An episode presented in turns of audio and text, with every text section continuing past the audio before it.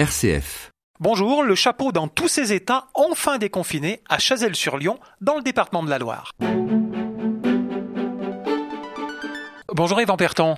Bonjour. Vous êtes le directeur de l'atelier musée du chapeau de Chazelles-sur-Lyon. Ce lieu est unique en France? Alors il est unique par l'architecture et puis aussi par ce qu'on propose. C'est un, un, musée où on présente la fabrication traditionnelle, historique du chapeau en feutre de poil de lapin, qui est une spécificité chazelloise. Une galerie mode où on présente le chapeau dans l'histoire depuis le Moyen Âge. Et au-delà de la partie musée, il y a cette notion de conservation active, de conservatoire aussi du savoir-faire, c'est-à-dire des gestes. Hein, c'est la notion d'atelier de production. Avec des artistes. Artisan d'art, euh, qui est notre chapelière modiste, qui produit deux collections par an, qui fait des chapeaux en feutre de poil de lapin et qui est aidé maintenant par un chapelier qui d'ailleurs est en train d'apprendre les gestes pour mouler, pour former, pour garnir aussi les chapeaux. Donc on transmet à travers un centre de formation. C'est tous ces éléments-là qui font la qualité et la spécificité de l'atelier musée du chapeau et ce côté unique. Et puis ce lieu est emblématique parce que c'est un lieu historique, la chapellerie. Parce que c'est une ancienne usine de chapeaux. Et quelle usine? C'est l'usine Fléchet. C'était un grand nom de la chapellerie qui était légal jusqu'aux années 70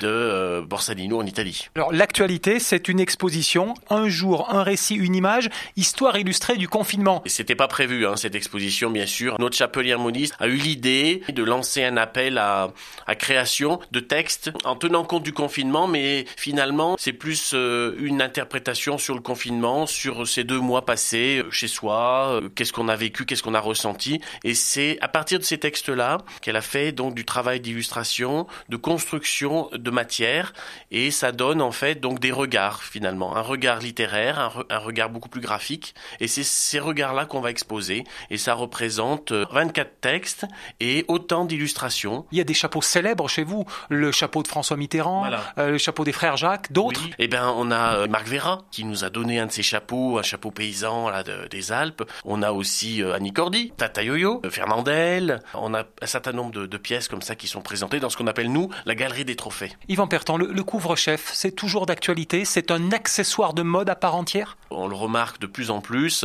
euh, beaucoup pour l'hiver, mais c'est une manière de se différencier, plus de savoir-être une manière de, de s'exprimer en fonction d'un habit ou voilà d'être différent un jour avec une casquette un jour avec un chapeau parce que nous quand on parle de chapeau c'est au sens large c'est tous les couvre-chefs possibles. Alors aujourd'hui vous êtes venu avec quoi? Alors je suis venu avec un fléchet parce que la marque existe toujours. On est dans l'usine Fléchet, alors on fabrique plus de fléchets. Hein. Ben, c'est un chapeau en lin, hein, un chapeau d'été.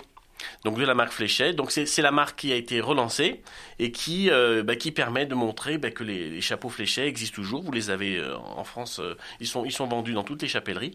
Et voilà, c'est un chapeau d'été à petit bord, un chapeau d'homme, très facile à porter, qui permet de, voilà, de, porter le chapeau lorsqu'on on est dans une période bah, intermédiaire, avant de passer à la paille ou au Panama. Et puis donc le atelier musée est ouvert tout l'été, bien sûr. Et oui, on est ouvert tout l'été, les après-midi, du mardi au dimanche, de 14h à 18h.